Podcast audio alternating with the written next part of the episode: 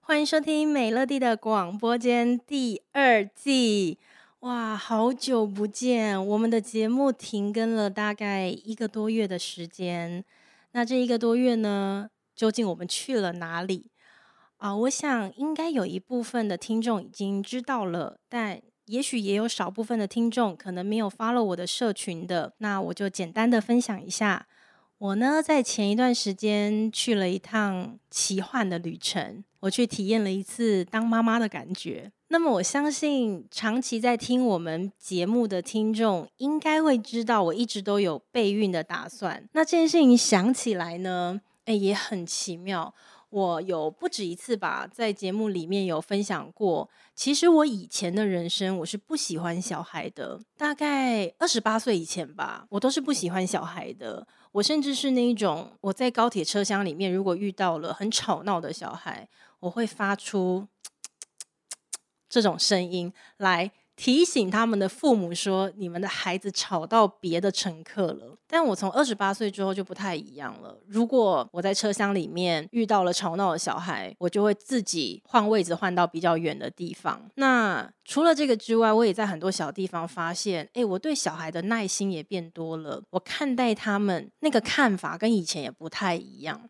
我在二十八岁的时候发现自己有这样的转变，然后接着是到三十岁的时候，我三十岁的时候发现，诶。小孩啊，不仅不讨人厌了，甚至好像还蛮可爱的，似乎可以来考虑要不要生生看。但是因为我在节目当中以前我也有说过，我是那种凡事都不相信顺其自然的人。或许这跟我过去的经历有很大的关系。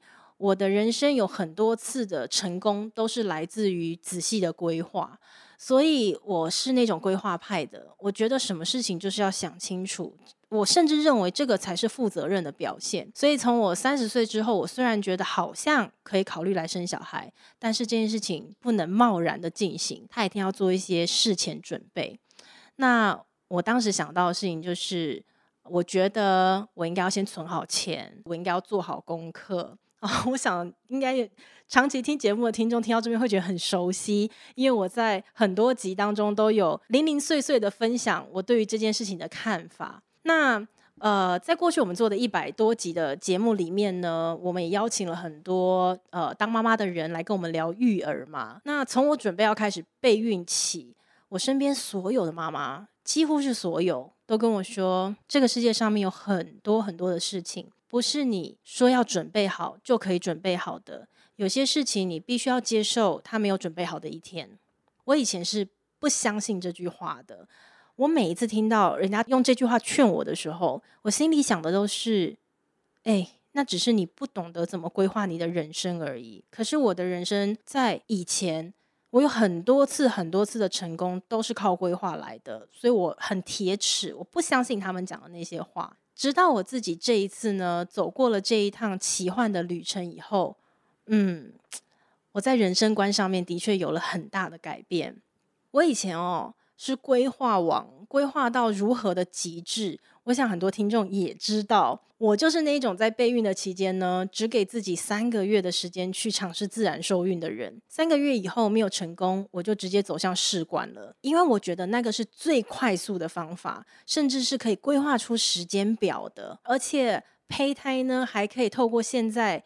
非常发达的医学来去做到，先提前做检验嘛，它的成功率甚至可以高达百分之八十。我就是这种，我凡是要看数据，什么我都要规划好的人。那直到这一次这趟旅程结束了以后呢，我才发现，嗯，的确我必须要面对跟承认，这个世界上有非常多的事情你是永远无法准备好的。那尤其是在生孩子的这件事情上面，天总有。不尽人愿之处嘛，那我的人生观就此有了非常不一样的改变。我以前我可以说是一个生活跟工作的比例一比九的人，生活就有一，工作是九，甚至我有非常多在生活里头想要体验的事情，我总是认为我不知道我的工作有没有办法让我去做。比如说，我有很想要吃的餐厅，但是它非常的难订，它一定要么就是几个月后，甚至要等到一年以后的，我就会觉得那大不了我就一辈子不要吃那间餐厅吧。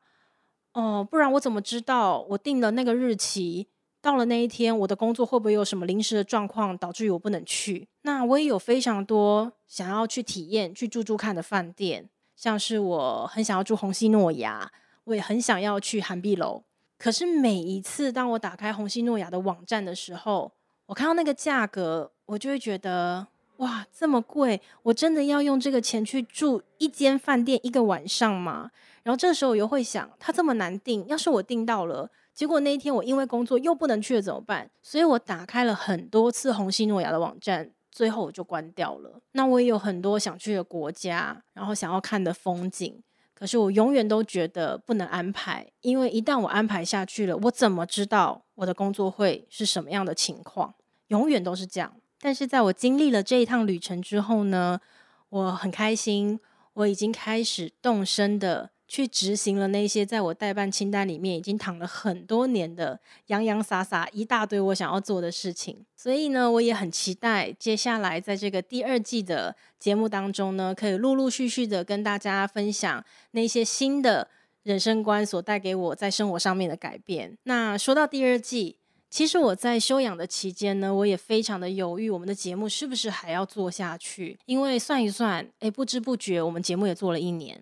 我们的节目呢，就是在去年的二月底三月初，也差不多就是在现在这个时间开始做的。当时也不知道，哇，既然一做可以做这么久，还录了一百多集。那我们也是在今年年初的时候呢，得到了 KKBOX 风云榜的年度百大 Podcast 的频道。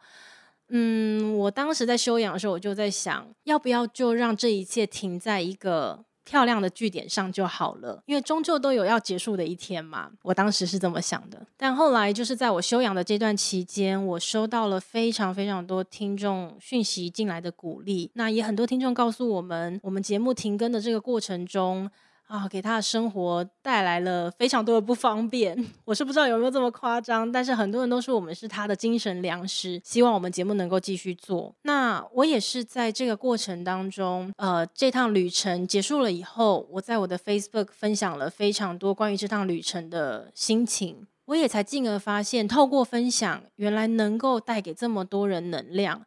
所以也就给了我更大的动力，继续录这个节目，也就才有了第二季。那么在第二季的节目里面呢，我们有了一些不太一样的小改变，这边也先跟大家预告一下。以前我们在录节目的时候，常常看到评论里面大家都说：“哎呀，希望能够让老王成为固定班底呀。”超级多人在讲这件事，那么就如大家所愿吧。第二季的节目呢，老王就会即将成为我们的固定主持人。那一样的，我们以前是一个礼拜双更嘛，每一个礼拜我们都会固定上两集。